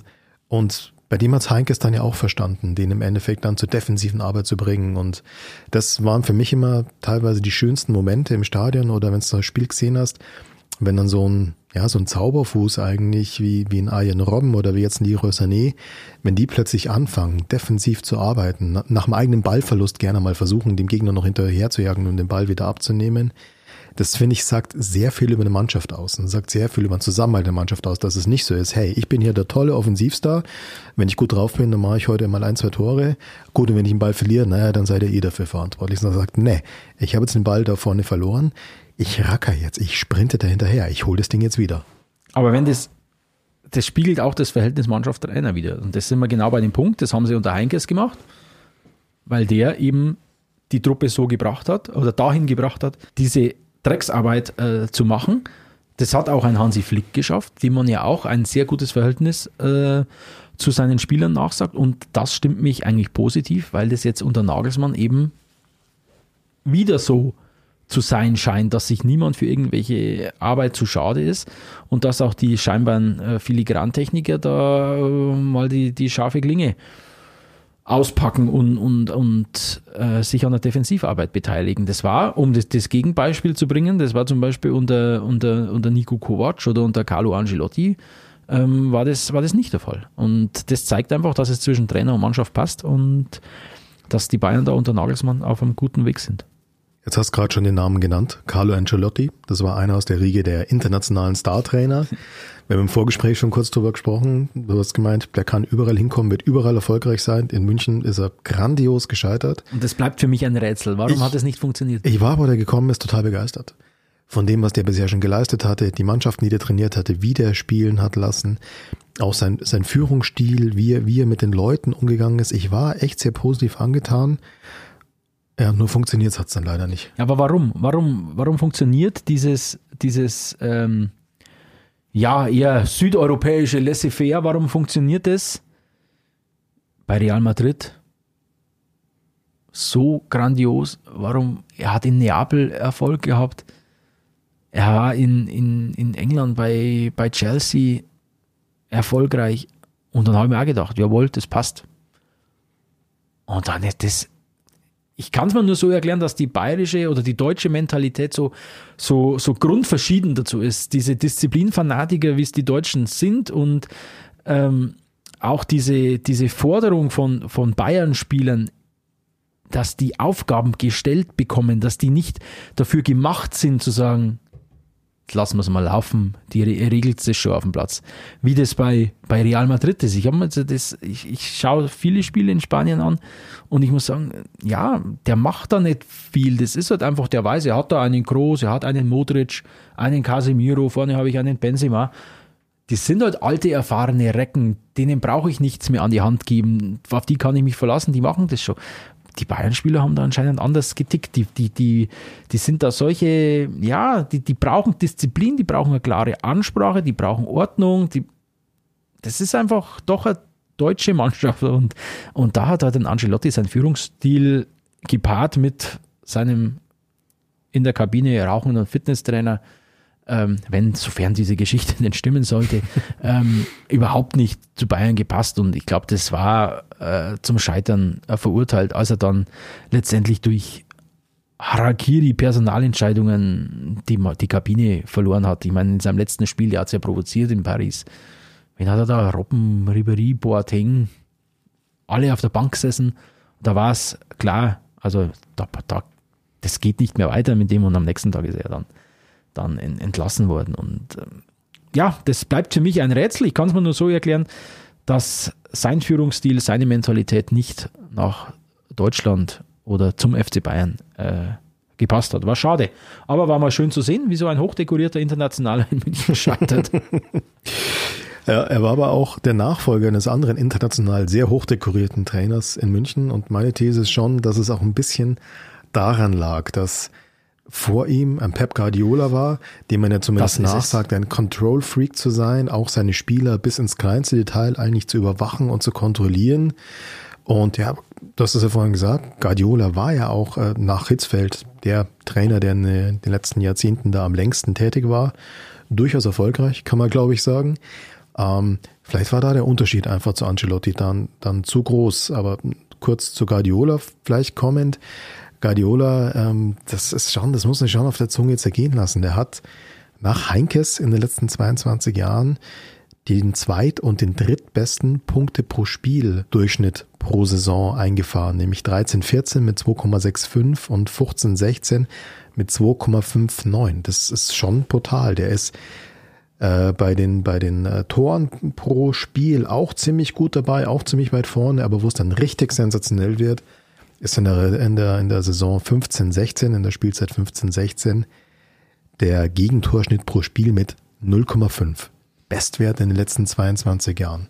Also du hast meine Frage gerade, an der ich seit Jahren knabbere, beantwortet. Also das, das liegt schon mit daran. Also ein Pep Guardiola ist ja dafür bekannt, dass er, dass er alles und jeden auf dem Platz vorgibt. Also ich glaube, ich habe gelesen, er gibt seinen Spielern alles komplett vor bis aufs Angriffsdrittel. Wenn sie dieses Drittel erreichen, dann sollen sie kreativ frei sein, zum Torabschluss kommen. Aber bis sie dort kommen, ist alles durchorchestriert. Wenn der Ball von diesem Spieler aus diesem Winkel kommt, hast du ihn mit diesem Fuß anzunehmen und dann drehst du dich in diese Richtung auf und spielst mit dem zweiten Kontakt in dem Winkel auf diese Position. Also das war krass durchorchestriert und man sagt ja einem Josua Kimmich nach, der braucht genau sowas. Das, das hat die alle angefixt und die haben gemerkt, oh, das ist das ist ein Trainer, der fordert uns. Und dann kommt der Carlo und sagt, spült's mal. La Dolce Vita, Gezassi spült's Fußball, hat er gesagt. Und dann, hä? Was, was, was, was willst du? Und so stelle ich mir das vor. Aber, aber Guardiola ist für mich, ja, ich weiß es nicht. Es ist, es ist eine Hassliebe. Es ist ein, ein zweischneidiges Schwert. Andererseits war diese, war diese, diese Spielweise, diese brutal dominante Spielweise langweilig zum Zuschauen. Andererseits ist es immer wieder erstaunlich, durch welche ja, taktischen Kniffe es gelingt, die Gegner so derart zu dominieren. Also es gibt ja, es hält sich ja das Gerücht, dass er sogar gesagt hat, wir, wir, wir befördern den Ball über irgendwelche Ballstaffetten in eine diverse Zone und dort verlieren wir den Ball. Weil wenn wir dort den Ball verlieren, dann können wir das Gegenpressing auslösen, erobern den Ball wieder und dann ist auf dieser, auf der gegenüberliegenden Seite genau die Lücke beim Gegner, in die wir dann mit einem zwei, drei Kontakten reinstoßen können. Also diese provozierten Ballverluste, um den Ball wieder zu, sofort wieder zu gewinnen, Pressing auszulösen. Ja, das ist, das ist einfach äh, genial. Und wie die Bayern unter Guardiola gespielt haben, das ist eben diese, diese Schlange, diese Anaconda, die ihr, ihr, ihr, ihre Beute langsam und qualvoll erdrückt. Und ich, ich will ihn nicht zu hoch loben, aber ein bisschen erinnern mich die Bayern unter Nagelsmann an diese, an diese, an diese Zeit unter, unter Guardiola. Und du sagst es, statistisch gesehen war die Guardiola-Zeit top. Also da gibt es kaum Besseres. Ja, ich denke auch, dass Nagelsmann natürlich vielleicht etwas mehr Ähnlichkeit mit einem Pep Guardiola hat als mit einem Carlo Ancelotti. Und ich meine jetzt nicht die optischen Ähnlichkeiten. Ich denke wirklich äh, diese Taktikfixiertheit, so dieses, äh, dieses Taktik-Nerdtum, das sehr beide geprägt haben. Und ich meine, Guardiola kann man ja, glaube ich, sagen, ist sowas wie der hohe Priester von diesen Taktik-Nerds. Den haben sie alle studiert, den haben sie alle versucht auch zu kopieren und seine Tricks zu kopieren. Und äh, finde es schön, dass du es gerade erzählt hast. Ich habe jetzt in der Vorbereitung auf diese Aufnahme auch ein paar Analysen mir angeschaut. Und da bin ich über ein paar Spiele gestolpert der Bayern, wo die letzten Endes fast was Ähnliches gemacht haben, wo die hinten relativ lang in der Defensive, also fast hinten an der eigenen Grundlinie, ähm, rumgeschoben haben. Torhüter, Verteidiger, zweiter Verteidiger, wieder Torhüter, wieder Verteidiger. Und das Ergebnis ist, dass der Gegner dann echt irgendwann aufgerückt ist. Und dann steht halt auch ein FC Köln irgendwann mit fünf, sechs Mann in der Hälfte der Bayern und dann geht's komplett vertikal mit One-Touch-Fußball nach vorne. Zack, zack, zack. Dann sind die über drei Stationen binnen Sekunden im Strafraum und dort kommt der Ball zu Lewandowski und die Folge kennen die meisten anderen Vereine in Deutschland nur so gut. Die Folge war dann ein Tor. Und da gab es mehrere dieser Szenen, wo es das Gefühl hattest, die locken sie jetzt. Die locken es jetzt raus. Die wollen sie jetzt. Also eigentlich für jede andere Mannschaft wäre das hochriskant gewesen, da vom eigenen Tor also wirklich kurz vom eigenen Tor mit dem Ball da rumzutänteln, weil wenn du dann den Ball verlierst, dann hast du gleich eine gefangen. Es hat super funktioniert. Die haben die gelockt, die haben die gelockt, die haben die gelockt und dann sind sie brutal schnell nach vorne gegangen. Das sagt mal Guardiola ja nach, dass er nach drei Jahren in der Bundesliga ja, jetzt nicht arrogant, aber, aber gelangweilt gewirkt hat, ja. Wir haben mal gesagt, ich, ich habe jetzt keinen Bock, mich ein siebtes oder achtes Mal auf Werder Bremen vorzubereiten. Der hat einfach, äh, der hat eine neue Herausforderung gebraucht, war okay. Ich stelle trotzdem ketzerisch die Frage, hat der FC Bayern mit einer derart überragenden Statistik unter Pep Guardiola, nicht mit drei Meistertiteln und zwei Pokalsiegen, national zwar alles gewonnen, aber unterm Strich nicht trotzdem zu wenig Titel geholt, vor allem auf internationaler Ebene. Oder ist das ein weiterer Beweis dafür? Ich meine, Guardiola ist ein Taktikgenie, da braucht man nicht drüber reden, aber er hat trotzdem auch eine, ich nenne es die Guardiola-Marotte, ähm, dass er in großen einzelnen herausragenden Spielen, bei denen es um alles oder nichts geht, immer wieder von seiner bis dahin gepflegten Taktik, Vorgehensweise, Marschroute abweicht und irgendwas Besonderes machen will. Und mit dieser Marotte regelmäßig baden geht, formuliere es mal so. Und das war bei den Bayern ist unter, unter, unter Guardiola dreimal im Halbfinale der Champions League ausgeschieden. Schlag mich tot. Gegen Real Madrid, Barcelona ja. und Atletico Madrid. Ich glaube, gegen ja. alle drei. Und es war. Es gibt eine Anekdote, wo, wo, wo erzählt wird, dass er im Rückspiel gegen Real Madrid darauf vertraut hätte, was die Mannschaft zu ihm sagt, dass er dann gesagt okay, ich würde es anders machen, aber wenn ihr das so wollt, dann machen wir das so. Und ich bin gerade grandios gescheitert, ich glaube 4-0 zu Hause verloren, dreimal Ronaldo. Ähm, und das hat er jetzt mit Manchester City ja das gleiche Problem wieder. Champions League Finale gegen, gegen Chelsea letztes Jahr. Ich hätte alles gewettet, dass Manchester City das Spiel gewinnt. Und dann macht er wieder, er stellt einfach völlig anders auf, als er das in den Wochen zuvor gemacht hat, als er jeden Gegner dominiert hat und zack, kommt der Tommy Tuchel ums Eck und klaut ihm die nächste Trophäe. Also Gut. Guardiola zweischneidiges Schwert. Gut, also, der Tuchel ist jetzt auch kein schlechter, muss man sagen. Und der Kader, den Chelsea der hat, der ist jetzt auch ein bisschen über Bezirksliganiveau. Ähm, bisschen. Ganz knapp, ganz, ganz knapp. Ähm, aber ich, also meine Meinung ist ehrlich gesagt, dass ich würde es eher in den Bereich der Mythen überführen, dass, äh, ja, dass er ausgerechnet in den ganz wichtigen Spielen dann sich überreden lässt oder sagt, was, ich habe ja eigentlich gar keine Ahnung, was ich hier mache. Naja, dann machen wir so, wie ihr sagt. Ich könnte mir sehr viel besser vorstellen, dass es so ist, dass es sich denkt, boah, das ist jetzt ein wichtiges Spiel, mhm. da mache ich was Besonderes. Da, da überrasche ich sie jetzt alle, da mache ich es irgendwie ganz anders. Aber überrascht das seine Spieler, überrascht er wahrscheinlich am meisten. Absolut, absolut. Seine eigenen Spieler müssen dann plötzlich in einer Art und Weise spielen, in einer Aufstellung spielen, in einem System spielen, das sie nicht gewohnt sind. Ja, das kann dann gerade für diese Spieler dann oft auch wahrscheinlich die Sicherheit kosten, die du davor im Laufe der Saison erarbeitet hast, weil ich meine, das waren ja unglaublich erfolgreiche Saisons immer, egal ob in der Liga oder in, in, international. Und ja, wenn du diese Sicherheit, dieses Gefühl, dieses, bei Bayern ist oft in diesem Mir-Samir-Gefühl ähm, die Rede, wenn du das nicht hast, oder das habe ich jetzt auch ein Zitat gelesen vor kurzem erst wieder äh, von einem Spieler, der gesagt hat, auch in dieser Champions League-Saison mit, mit Hansi Flick, also wo sie, wo sie das Ding gewonnen haben, da war ihnen so bewusst, ihnen kann eigentlich keiner was. Sie können jeden überrollen, wenn sie da Bock drauf haben, wenn sie sich nur anstrengen. Und ich glaube, wenn du dann aber deine Mannschaft ausgerechnet in einem wichtigen Spiel plötzlich anders aufstellst oder anders einstellst, dann nimmst du ihnen diese Sicherheit.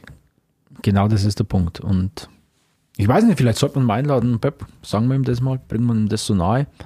Sagen wir du, Pep, hör mal so. Du bist schon kein schlechter. aber wir haben da einen Vorschlag. ah, das wäre doch was.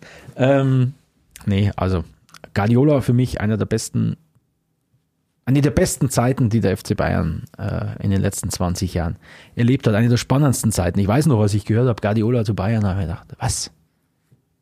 Der Guardiola, hat er noch einen Bruder? Nee, der Guardiola zu der Bayern. Hat einen Bruder. Ja, hat er, sein, sein Berater.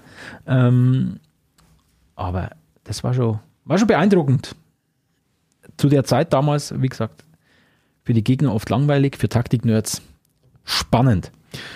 Gut, aber das ist ja auch ein Stückchen wieder jetzt wie bei Nagelsmann, dass auch diese Dominanz, die die Bayern unter Nagelsmann ausstrahlen, ja von vielen kritisiert wird, als langweilig gebrandmarkt wird. Ähm, es gibt auch immer wieder den Vorwurf, andere Mannschaften würden den Sieg oder die Niederlage gegen Bayern von vornherein eigentlich äh, ja mit einkalkulieren und würden sich da vielleicht gar nicht so anstrengen, weil ob ich jetzt 0-1 oder 0-4 verliere, ist dann auch wurscht. Die, die Woche drauf gibt es dann ein Spiel, wo es wirklich um die Punkte geht.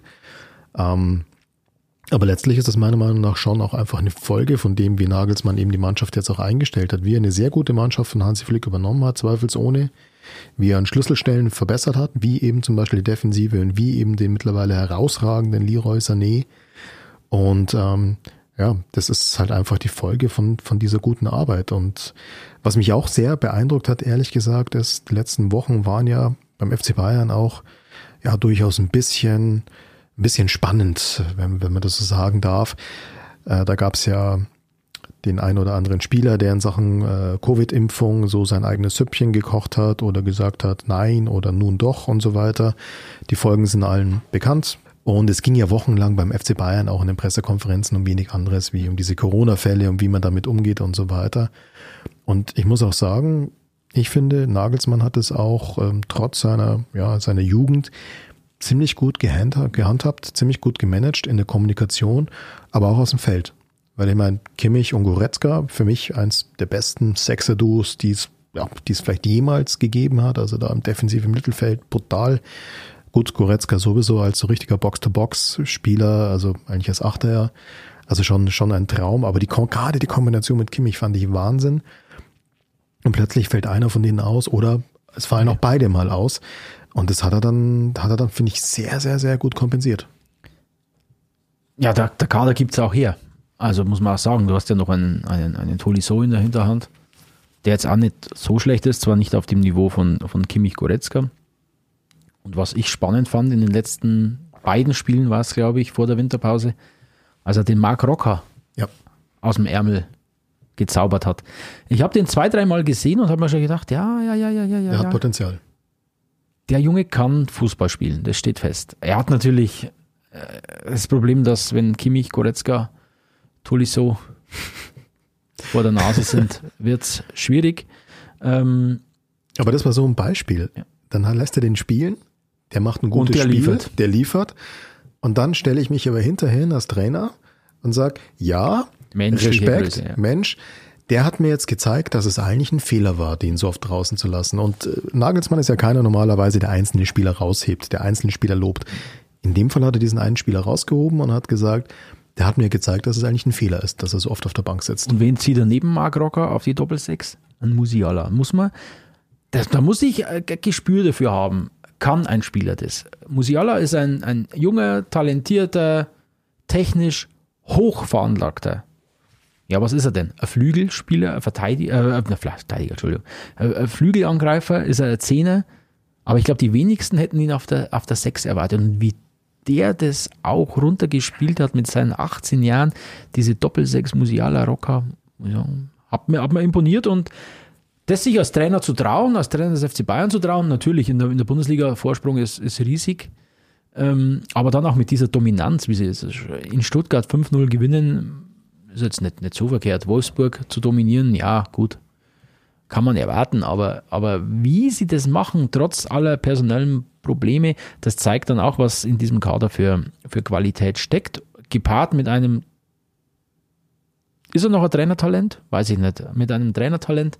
Hm. Ähm, Als Talent würde ich ihn jetzt nicht nein, mehr bezeichnen. Nein, ist er nicht mehr. Entschuldigung. Mit einem, mit einem, äh, was ist man dann der nächste? Was ist das nächste? Weil ein großer Trainer will ich noch nicht bezeichnen, weil da hat er noch zu wenig gewonnen.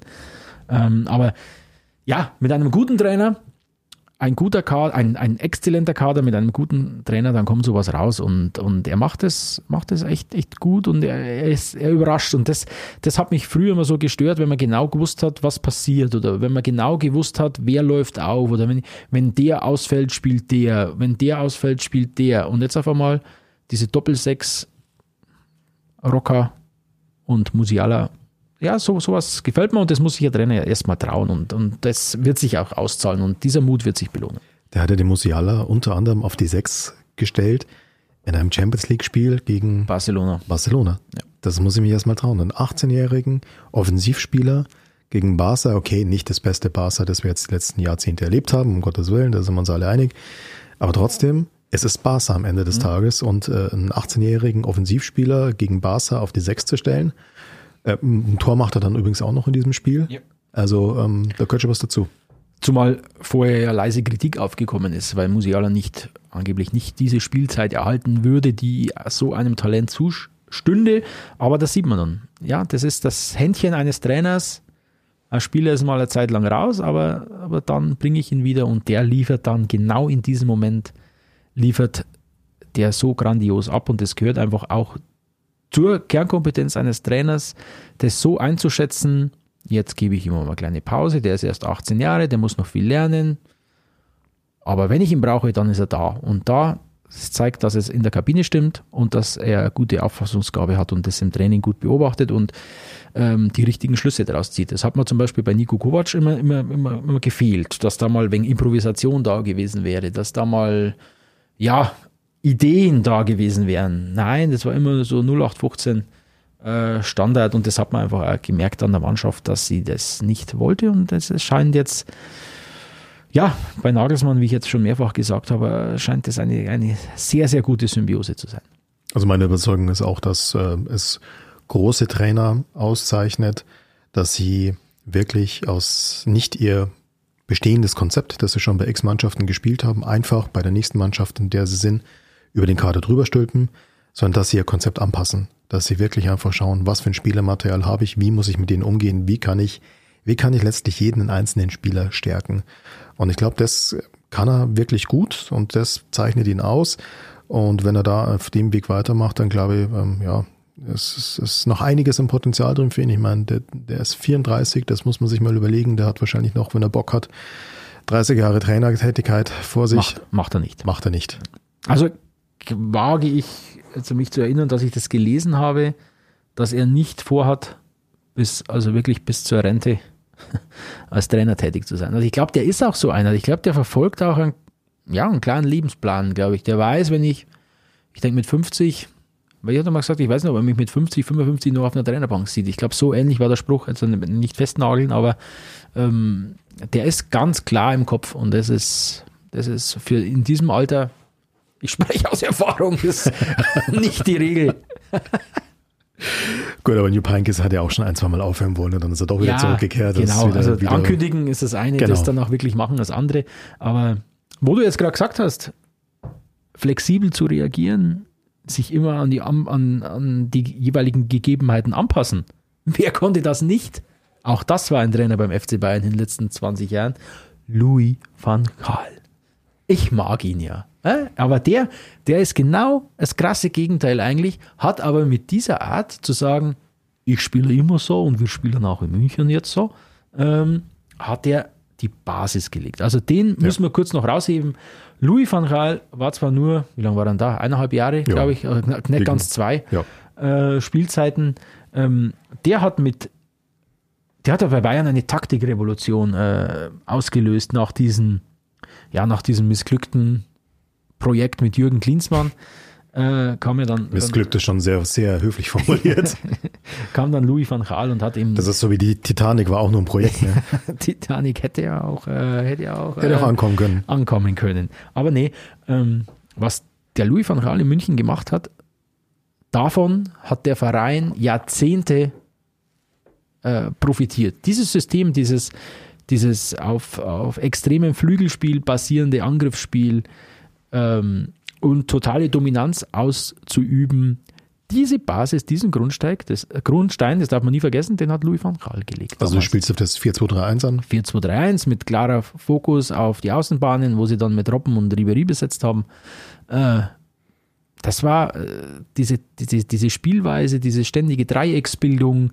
Ähm, immer ist einer frei und sich aus dieser, ich meine, Robben Ribery war irgendwann klar, die sind gefährlich, dann wurden die gedoppelt vom Gegner und sich aus, aus dieser Reaktion der Gegner auf eine Flügelzange zu befreien und, dem, und der Mannschaft ein klares taktisches Konzept zu verpassen, das war Louis van Gaal. Menschlich braucht man nicht drüber reden. Ein ganz schwieriger Mensch, äh, ganz schwieriger Kollege. Ähm, aber sehr, sehr lustig. Ich habe ihn tatsächlich mal in der Mixed Zone, ich habe ihn tatsächlich mal getroffen in der Mixed Zone, war er, war er Gast. Da war er nicht Trainer, da war er Gast. Und da war unten und dann ist er so durch alle Journalisten da durchgegangen und er ist stehen geblieben.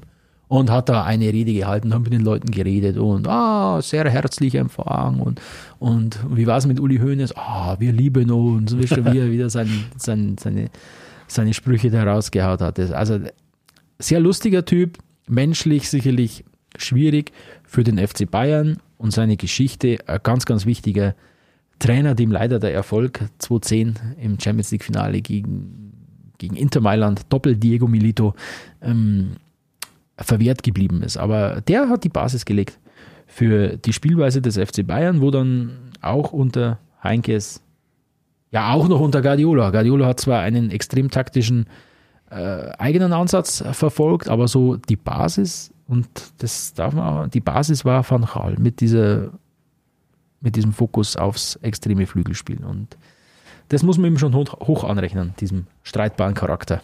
Und er hatte natürlich auch ein Händchen für Nachwuchsspieler.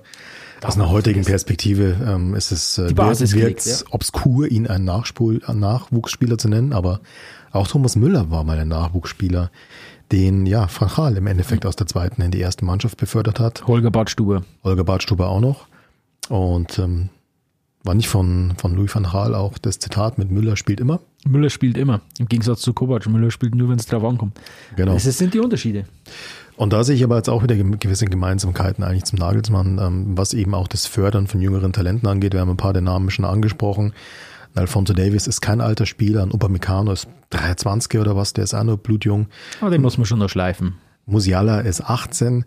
Also anscheinend hat äh, Nagelsmann, ähnlich wie Van Gaal, auch ein Talent, wirklich mit jüngeren Spielern umzugehen, die zu fördern, denen Selbstbewusstsein zu geben. Klar, Upamecano, man muss es noch ein bisschen, man muss ihn noch ein bisschen schleifen, bis da hinten, bis der da wirklich eine Bank ist. Ähm, aber er scheint das Talent für diese jüngeren Spieler zu haben. Absolut. Und wie wir jetzt, glaube ich, mit den Vergleichen gesehen haben, ich hoffe, es waren nicht zu viele Zahlen, Daten und Statistiken, aber wie man sieht, ähm, bei Bayern gibt es, ja, es gibt so eine, so eine, so eine, so eine rote Linie gibt es schon. Also man muss als Trainer schon diese, diese Truppe, die man da in München vorgesetzt bekommt, die muss man schon fordern. Und wenn es dann nicht klappt, dann sind es meistens nicht fußballerische oder, oder, oder taktische Dinge, sondern dann sind es eher zwischenmenschliche Bereiche. Wenn ich jetzt an Scheitern von Hansi Flick denke, ja. Scheitern, Entschuldigung, Scheitern ist jetzt übertrieben, aber, aber das Ende von Hansi Flick in München denke, ähm, war halt dieser Twist mit Salihamidzic. Kovac hatte die Kabine verloren. Das ist nochmal ein eigenes Thema. Können wir noch drüber reden, ja. ob es wirklich der Twist war oder ob der Twist nicht auch eine gute Gelegenheit war, für ihn den Job anzunehmen, ja, den er eigentlich absolut, machen wollte. Absolut, absolut. Genau. Aber also das ist ja was, was mir bis heute so ein bisschen, ja, so, so ein bisschen aufstößt, dass ich mir denke, damals als äh, Jogi Löw dann bekannt gegeben hat, er hört auf als Bundestrainer, sind ja sofort natürlich alle möglichen Nachfolgekandidaten gefragt worden, also die üblichen Verdächtigen, Klopp und Co. Alle haben sofort gesagt, nee, nee, ich nicht, ich bin hier beim Verein. Der Einzige, der sich nicht klar bekannt hat, war von Anfang Hansi Flick. Ja.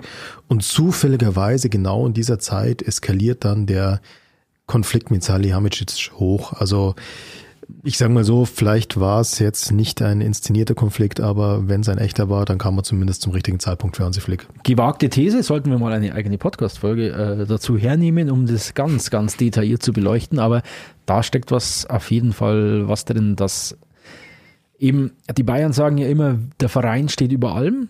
Ja. Und wir bestimmen, welche Spieler zum Verein kommen und der Trainer muss mit diesem Material arbeiten. Und wer sich mit dem nicht arrangiert, wird in München scheitern. Und das sind halt menschliche Probleme, die äh, letztendlich, ob jetzt gewollt oder nicht, die bei Flick zum Ende geführt haben, die bei Kovac zum Ende geführt haben, die bei Ancelotti zum Ende geführt haben.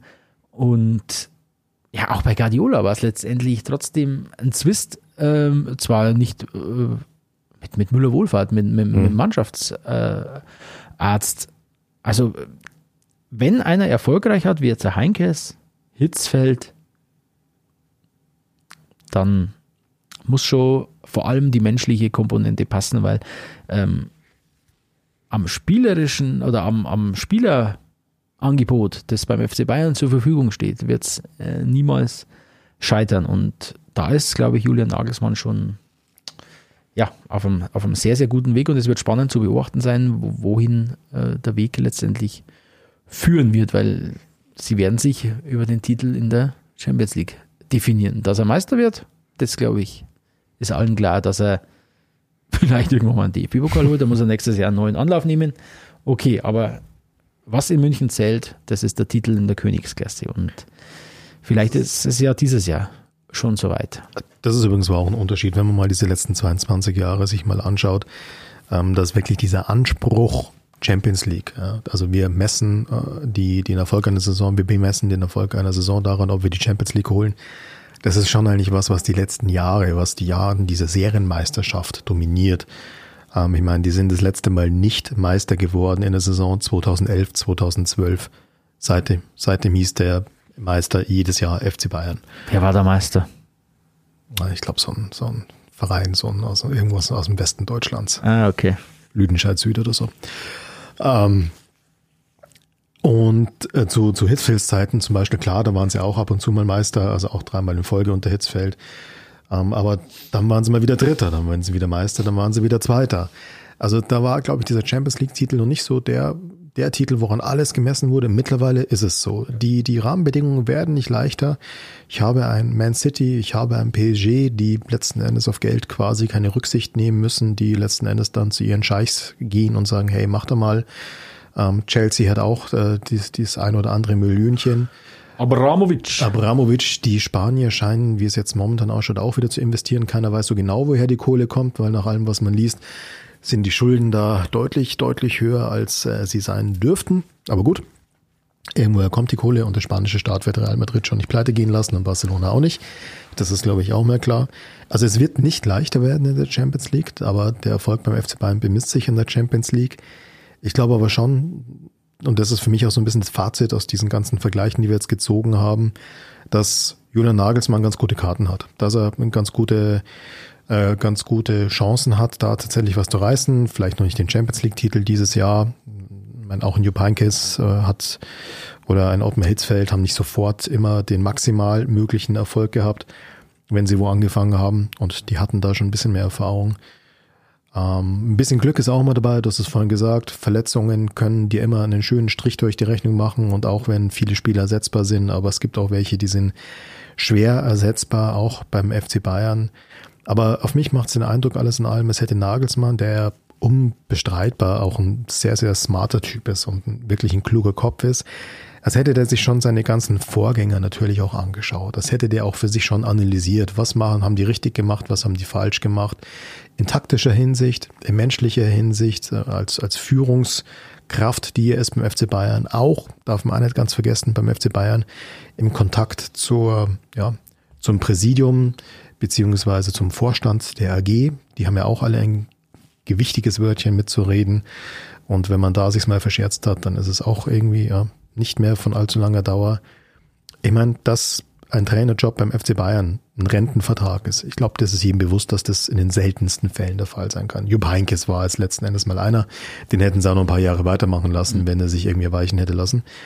Ähm, aber letztlich in dem modernen Fußball, dass ein Trainer da jetzt halt wirklich so Sir Alex Ferguson mäßig irgendwie keine Ahnung, wie viele gefühlte Jahrzehnte bei einem Verein ist. Es wird nicht der Fall sein. Aber ich bin trotzdem überzeugt, Nagelsmann hat seine Vorgänger sehr gut analysiert in allen Belangen. Ich bin ehrlich gesagt auch sehr optimistisch, was seinen Erfolg angeht. Meisterschaft, denke ich ehrlich gesagt, wenn sie jetzt nicht plötzlich noch drei, vier ganz radikale Krankheitsausfälle haben, dürfte da eigentlich nichts mehr passieren bei neun Punkten Vorsprung. Und man darf nicht vergessen, die Mannschaften, die dahinter sind, die haben auch mal Pech und da verletzt sich auch mal jemand. Oder denen kommt ein Vertragsgedöns äh, in die Quere, wo sich vielleicht äh, der Starstürmer schon in Real Madrid wähnt. Soll es ja Vereine geben, wo das der Fall ist. Deswegen Meisterschaft glaube ich tatsächlich nicht, dass noch irgendwas passieren kann oder passieren wird. Champions League wird spannend werden. Und ja, das wird auch, glaube ich, die nächsten Jahre spannend werden, weil was man auch nicht vergessen darf, das wird ja, wenn nicht alles schief geht, auch noch in die Amtszeit von Nagelsmann reinfallen. Ein gewisser Umbruch oder ein gewisser Umbau in der Mannschaft, weil ich habe es ja vorhin gesagt, Lewandowski ist nur ein Jahr jünger als Nagelsmann. Das heißt aber auch, Lewandowski wird keine fünf Jahre mehr spielen. Wobei Slatan spielt auch immer noch. Also was ja. weiß ich. Nee, also das stimmt wirklich. Also das ist ein, ein großes Projekt, das noch bevorsteht ich weiß nicht, wie, inwieweit er da, natürlich hat er Mitspracherecht, das ist ganz klar, aber das ist wieder die, die Personaldiskussion, die in Verantwortung des Vereins liegt. Und einen Neuer zu ersetzen, ja. weiß ich jetzt aktuell nicht, wie man den ersetzen sollte. Also da kommen wir jetzt mit, mit Alexander Nübel. Einen, äh, Lewandowski zu ersetzen, Lewandowski. ohne 150 Millionen auszugeben, die du gerade nicht hast. Einen Thomas Müller ja. zu ersetzen, der auch, wie alt ist er, 32? Also auch schon im kritischen Alter ist. Also da steht ein Umbruch, ein Umbruch bevor, der, der wird spannend zu sehen. Aber das Gerüst steht mit eben mit den Führungsspielern Kimmich und, und Goretzka und mit den Nachwuchsspielern Davis, Musiala, Sani, Gnabry. Sani ist ein Nachwuchsspieler? Entschuldigung. Das Gerüst steht eben mit Kimmich, Goretzka, Gnabry, Sani, Koman und den Nachwuchsspielern Davis, oder Musiala. Also da, da geht schon was. Also und ich glaube abschließend, der Julian Nagelsmann ist ganz klar im Kopf. Er hat immer gewusst, er wird irgendwann den FC Bayern übernehmen. Beobachtet den, wie du richtig sagst, schon seit Jahren was haben sie falsch gemacht, die Vorgänger, was haben sie gut gemacht.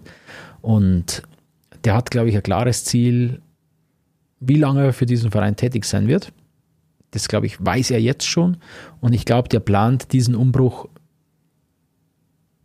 jetzt schon mit. Also da, die haben, die haben das schon im, im, im Blick, wer wird wann neuer Nachfolger, wer wird unser neuer Topstürmer. Ähm, ich tippe immer noch auf, auf den Haaland. Das wäre einfach der, der beste Schachzug, den sie wieder machen könnten. Jeder rechnet damit, dass Haaland irgendwo hingeht und dann kommt er doch wieder wahrscheinlich irgendwann ablösefrei. das das Beste, aber nein, geht ja nicht. Aber ähm, die haben schon einen Plan. Und genauso wie Julian, Julian Nagelsmann einen, einen Karriereplan verfolgt, ähm, haben auch die Bayern einen Plan und hoffe ich zumindest. Und deswegen glaube ich, dass diese Symbiose zwar nicht Wenger-like oder Ferguson-like über Jahrzehnte gehen wird, aber sie wird noch ein paar Jährchen gehen und sie wird, denke ich, eine sehr erfolgreiche sein. Sagen wir vor dem Hintergrund, dass wir jetzt gerade ein halbes Jahr Julian Nagelsmann hinter uns haben. Warten wir mal ab, wie es in einem halben Jahr aussieht, wie es in einem Jahr aussieht. Dann sind wir schon etwas schlauer, können ihn ein bisschen besser einordnen. Die statistischen Daten sind etwas aussagekräftiger, als sie jetzt noch sind. Und wir können sagen, die Basis ist gelegt. Die äh, Tendenz ist positiv und harren wir der Dinge und schauen, wie sich das Ganze beim FC Bayern unter Julian Nagelsmann weiterentwickelt. Ich denke halt, was klar ist, die Herausforderungen werden nicht geringer werden, trotz der scheinbaren Langeweile in der Liga, wo der FC Bayern ja tatsächlich jetzt seit vielen Jahren eine ja, krasse Dominanz ausstrahlt. Aber die Herausforderungen werden natürlich auch sein, dass äh, ja, die Preise für Spieler, also die Transfersummen tendenziell eher nicht sinken werden, haben wir alle gedacht, äh, wenn Corona kommt, dann normalisiert sich das alles ein bisschen. Ich glaube, der Effekt war, wenn überhaupt sichtbar, dann nur sehr kurz sichtbar. Jetzt werden wieder Summen aufgerufen, wo man sich als Normalsterblicher ein bisschen an den Kopf langt. Ähm, das heißt, wenn ein Lewandowski geht und ein Haaland vielleicht nicht kommt, ablösefrei, dann wird es durchaus spannend zu werden, diesen, diesen Stürmer nachzubesetzen. Natürlich ist auch die Gefahr, dass andere Vereine irgendwann kommen und sehen, dass der FC Bayern da ein, zwei Spieler in seinen Reihen hat, für die man mal ein paar Millionchen auf den Tisch legen könnte, weil die vielleicht dann doch mal wechseln wollen würden. Ich meine, wir haben ja gesehen in der Personalie David Alaba, dass selbst bei ja, eigentlich Eigengewächsen des Vereins, der wirklich sehr, sehr lange gespielt haben, der Reiz dann doch irgendwann mal für Real Madrid zu spielen oder vielleicht, keine Ahnung, auch mal für einen englischen Verein zu spielen, dass dieser Reiz durchaus da ist. Jetzt haben wir in England ja auch gerade so ein bisschen so ein Hoch mit deutschen Trainern. Das könnte für den einen oder anderen Spieler dann auch noch was sein. Ich kann es mir durchaus vorstellen, dass es auch für einen Leon Goretzka mal durchaus interessant sein könnte, gerade als der Spielertyp, der ist, mal in England zu spielen unter Tuchel und unter Klopp, ohne dass jetzt da es irgendwelche Gerüchte gäbe, nur damit das klar ist. Aber ich glaube, diese Angebote von außen werden kommen. Man muss sich auch die Frage stellen, ob ähm, ja, ob auch ein Herr Nagelsmann wenn, wenn er so weiter so erfolgreich ist, ob der irgendwann mal auf den Zettel von anderen Vereinen steht. Wie gesagt, deutsche Trainer stehen ja hoch im Kurs. Also das sind alles so externe Faktoren, die kann man momentan noch sehr schwer einschätzen. Aber ich glaube, was man schon sagen kann, gerade wenn man ihn jetzt vergleicht mit den, ja, mit seinen Vorgängern, mit seinen direkten Vorgängern so der letzten 20, 22 Jahre, sie sind gut aufgestellt. Sie haben da wirklich einen, einen smarten Trainer, einen Taktikfuchs, der es anscheinend mit dem Verein kann, mit der AG kann der äh, mit den Spielern gut klarkommt, der momentan zumindest die Kabine hinter sich hat, der bei den Fans gut ankommt, darf man vielleicht auch nicht ganz unterschätzen, was das für einen Stellenwert hat, weil wenn da die Stimmung kippt, dann, ja, dann hat es auch schnell einen anderen Zungenschlag. Also ich glaube, die Voraussetzungen sind gut. Worauf ich persönlich sehr gespannt bin, muss ich sagen, das ist, wenn ihm wirklich die erste dramatische Niederlage kommt, wenn das erste, das erste richtig große Misserfolgsverlebnis wird, wie ein so junger Trainer wie Nagelsmann dann damit umgeht, wie er seine Truppe dann wieder aufrichtet, wie es, ob er das eben schafft, wie es ein Jupp Heynckes damals geschafft hatte nach 2012, was wirklich auch eine Meisterleistung war, ähm, oder ob es äh, schwieriger wird, das wird man dann sehen. Ich traue es ihm zu, um das ganz klar zu sagen. Aber gut, diese Situation muss man dann einfach abwarten. Und ich meine, das ist Fußball, diese Situation wird kommen. Und zwar nicht in Form eines DFB-Pokal aus gegen Gladbach, sondern wird es auch schon mal so ein paar noch etwas dramatischere Niederlagen geben. Aber ich bin prinzipiell sehr optimistisch, was die Zukunft von Julian Nagelsmann beim FC Bayern angeht. Wohlwissend, irgendwann wird es ihm auch so gehen wie vielen seiner Vorgänger. Irgendwann ist der Reiz nicht mehr da, wie bei Pep Guardiola. Oder es funktioniert plötzlich doch nicht mehr, wie bei, keine Ahnung, bei Felix Magath ähm, oder bei anderen. Und dann, ja, dann muss man sehen, was wird. Aber prinzipiell glaube ich, dass es die richtige Entscheidung war, das FC Bayern auf diesen sehr jungen, sehr talentierten deutschen Trainer zu setzen auch wenn damals kritisiert wurde, oh, der hat ja noch nicht viel internationale Erfahrung, der hat ja kaum internationale Wettbewerbe als Trainer gecoacht, als Spieler schon gleich gar nicht äh, hinter sich gebracht.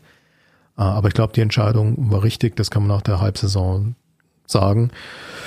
Ja, und ansonsten ist, äh, äh, muss, bleibt abzuwarten, wie sich's entwickelt. Hinterher ist man immer schlauer. Das gilt auch für uns. Phrasenschwein. Natürlich. Kurz zusammengefasst, Julian Nagelsmann vereint alles damit er beim FC Bayern eine sehr erfolgreiche und titelreiche Zukunft vor sich hat. Ob er es dann auch wirklich auf den Platz bekommt, das, das werden wir sehen. Und ich glaube, dieser, dieser Umbruch ist nochmal ein Reiz. Ja. Der wirkt auf ihn, dass er den noch bewerkstelligt, aber ich glaube, dass er dann danach auch genau weiß, wann das in München äh, zu Ende sein wird. Wir Ein, werden es beobachten. Ein Aspekt, den ich jetzt noch ganz vergessen hatte, oh, wollte ich nur ganz kurz, äh, ganz kurz reinwerfen. Vielleicht was, was dir, ja, was eine spannende These gerade in deine Richtung ist. Ähm, die bisherigen Trainer hatten ja dann unter Umständen auch mal das Problem, du hast es vorhin gesagt, dass gewisse Herrschaften wie Rummenigge und Hönes gerne mal ein offenes, eine offene Tür hatten, ein offenes Ohr hatten, wenn jemand unzufrieden war. Da hat sich ja auch ein bisschen was in der Führungsetage des Vereins verändert und zumindest nach dem, was man bisher mitbekommt, habe ich jetzt nicht den Eindruck, dass es genauso weitergeht, sondern habe ich schon den Eindruck, dass das vielleicht unter Kahn und Salihamidzic etwas professioneller läuft und vielleicht die dann etwas häufiger sagen würden, Bursche, pass mal auf, wenn du Probleme hast mit dem Trainer, dann klär das mit dem Trainer. Mhm. Ist jetzt auch eine These, ist, wir haben alle keine Innensicht, aber das war ja auch was, was Trainern in der Vergangenheit oftmals ein bisschen zum Verhängnis wurde, wenn dann irgendwann plötzlich Uli Hoeneß einen angezählt hat, da hat man schon gewusst, oh, jetzt wird's eng. Das muss Nagelsmann nicht fürchten. Ähm, dennoch, die Herausforderungen werden nicht geringer. Der Wettbewerb gerade auf internationalem Niveau wird nicht geringer werden, eher im Gegenteil. Ich bin gespannt, wenn PSG noch als nächstes holt oder was, wen die holen, wenn jetzt halt irgendwie Ramos, Messi und Co. dann doch irgendwann mal altersbedingt. Ronaldo. Der ist ja, genau. Der spielt ja bis 50. Der fehlt noch und dann holen sie noch Slatan, dann haben sie so eine Ü40-Mannschaft. Genau. Fände ich geil. Also aber tatsächlich die Frage, wenn die weiter mit Kohle um sich schmeißen, was mit PSG die nächsten Jahre wird, was mit Man City die nächsten Jahre wird. Was, was macht, was macht Bayern, das ist eine spannende Frage, was macht Bayern, wenn, wenn Paris 150 für Kimmich bietet? Genau. Oder sowas. Und Kimmich sagt, jo, will ich. Was sagt er nicht, aber. Paris, schöne Stadt, geh ja, mal hin. Gehe ich hin. Was passiert dann? Sagen sie, ja, okay. Das wäre Achsenbruch. Also das wäre, weiß man nicht, was passieren wird, ist alles hypothetisch, aber es bleibt spannend, glaube ich. Und ich ja. denke, das ist aber auch wichtig für einen Trainer wie Julian Nagelsmann, dass es wirklich spannend bleibt, dass es nicht so ist, hey, ich habe jetzt hier mein System gefunden und zack, das mache ich. Oder wie du vorhin zitiert hast von Pep Guardiola, oh, jetzt muss ich mich zum siebten Mal auf Bremen vorbereiten, na, ich keinen Bock drauf. Ich glaube, es bleibt spannend und das gilt für Nagelsmann auch weiter und das gilt auch für die Beobachter gerade in den internationalen Wettbewerben. Gut, die Basis ist gelegt für eine erfolgreiche Rückrunde des FC Bayern. Wir wissen jetzt, dass Julian Nagelsmann auf einem sehr guten Weg ist. Wir werden den Weg des FC Bayern weiter begleiten und wir melden uns in der nächsten Folge wieder mit einem Thema, das nichts mit dem Tagesgeschehen des FC Bayern zu tun haben wird. Lasst euch überraschen.